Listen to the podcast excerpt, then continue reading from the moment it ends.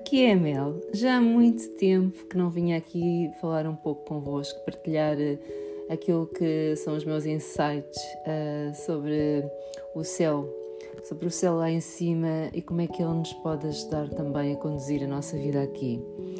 E quando começo a pensar muitas vezes sobre o céu, sobre a astrologia, sobre esta linguagem, um, para mim é exatamente uma linguagem, sabem que eu não uso a astrologia de uma forma preditiva, ela pode indicar as above, so below, não é? Aquele, aquele velho adágio um, que sempre funciona, mas no entanto, tanto as, as estrelas como os planetas são apenas como se fossem letras, um, são, são, digamos, conjuntos que formam uh, uma, uma espécie de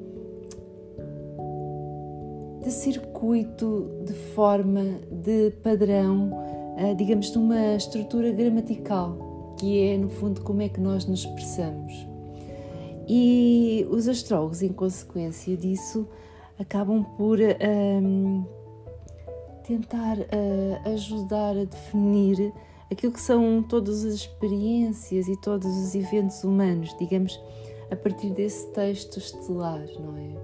Portanto, há quem veja a parte de cima que se reflete cá embaixo e há quem veja a parte de cá embaixo que se reflete lá em cima, porque as duas, uh, as duas imagens são exatamente o espelho uma da outra.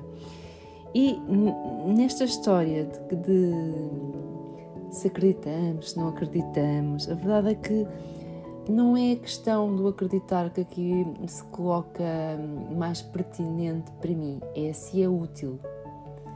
Uh, acho que percebem sempre que qualquer texto que eu escreva tem sempre uma vertente de tentar ajudar uh, quem me lê. De certa forma, é como se fosse um, um processo de, de, tirar uma carta que nos dá um insight uh, sobre uma outra coisa que nós nunca tínhamos pensado antes. E muitas vezes a astrologia mesmo essa linguagem me permite escrever sobre coisas que estão relacionadas, mas que não têm que ser exatamente aquilo que o céu uh, está a dizer, porque quando nós entramos também, um, digamos assim, de pés juntos, com uma linguagem muito técnica, para quem não conhece, acaba por, uh, uh, por assustar, por não dizer nada, como se, como se fosse algo muito rígido e que acaba por ser. Um, descartado, porque a partir de quem não conhece acaba por rejeitar.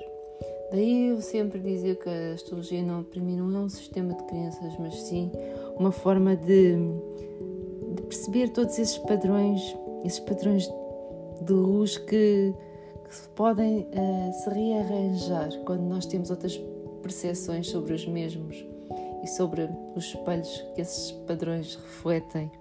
Então o mundo à nossa volta acaba por uh, ter muito mais uh, possibilidades. Portanto, aqui, quando nós olhamos para o firmamento, é como se, se ele fosse um texto, não é? Mas não é assim uma pedra estática, é, é uma pedra que pode ser mudada, portanto, é, é como se fosse uma espécie de um quadro em que nós podemos escrever e voltar a apagar e voltar a escrever. Portanto, há sempre essa, essa possibilidade de modificação essa modificação que é, que é contínua, não é? que é como se nós tivéssemos um erro e que toda essa linguagem hum, refletisse tanto aquilo que nós queremos dizer como aquilo que nós não queremos dizer.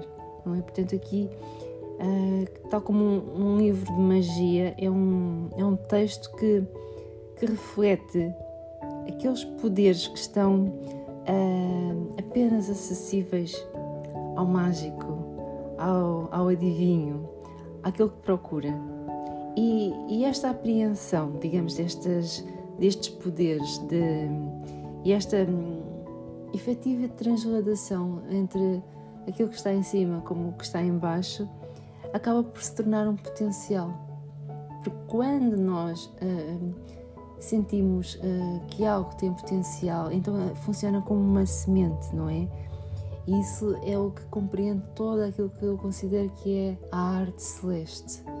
É uh, tal como uma semente que cumpre um ciclo, não é?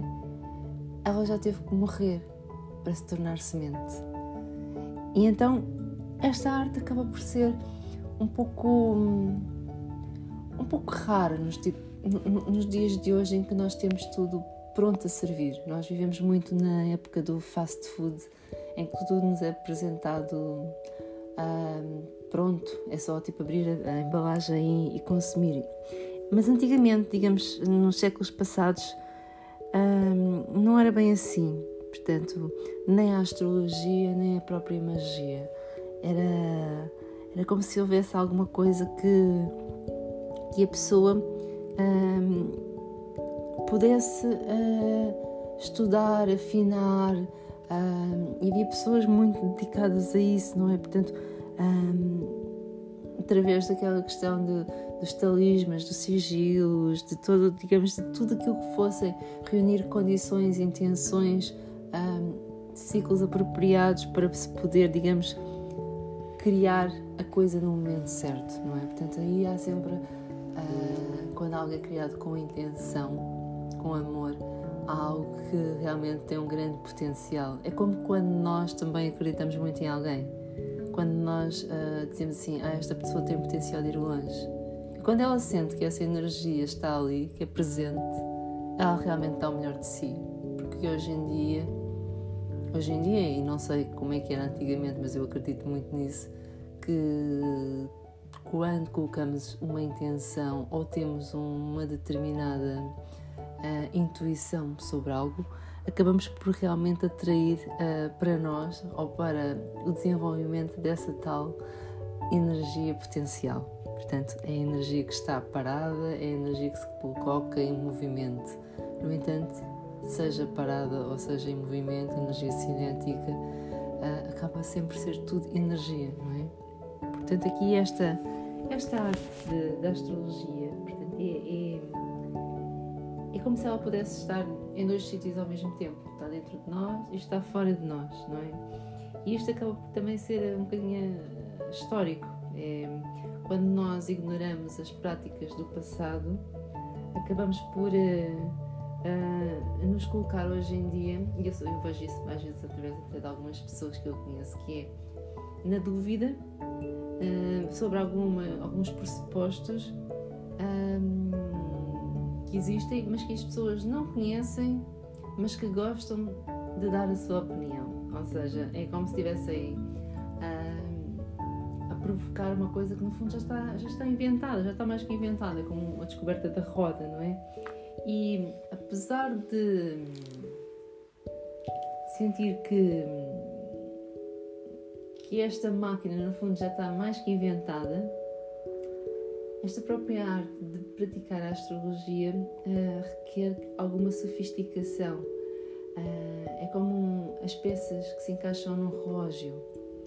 E, e todo, todo esse, esse, trabalho, digamos, de da pessoa analisar uh, os aspectos, de analisar o que, é que, são as combinações do, das fases de determinados padrões que se repetem sempre ciclicamente, uh, vem acabar por revelar, digamos, novas transladações, ou seja, de as coisas voltam-se a repetir, obviamente atualizadas pelo contexto atual em que nós nos, uh, em que nós nos inserimos, não é? Portanto, em qualquer conjunção, por exemplo, do Saturno com Plutão, há sempre uma questão estrutural uh, na sociedade que acaba por ser uh, quase mortal, ou seja, mortal na sua estrutura, de desfazer-se algo tal como nós conhecíamos, não é? E, e, isso acaba por ser bastante explorado, por exemplo, no livro do Richard Tarnas, um, Cosmo e Psique, uh, que é um livro que explora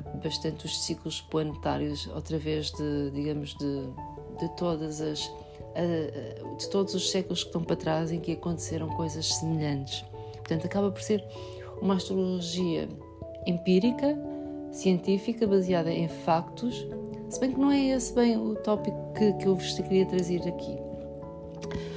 Aqui uh, hoje era uma breve reflexão, digamos, todas estas novas descobertas uh, da natureza, da, da nossa realidade física, dependem muito, do, digamos, do aprofundamento que nós colocamos, um, da nossa compreensão, um, de que nós estamos sempre a interagir com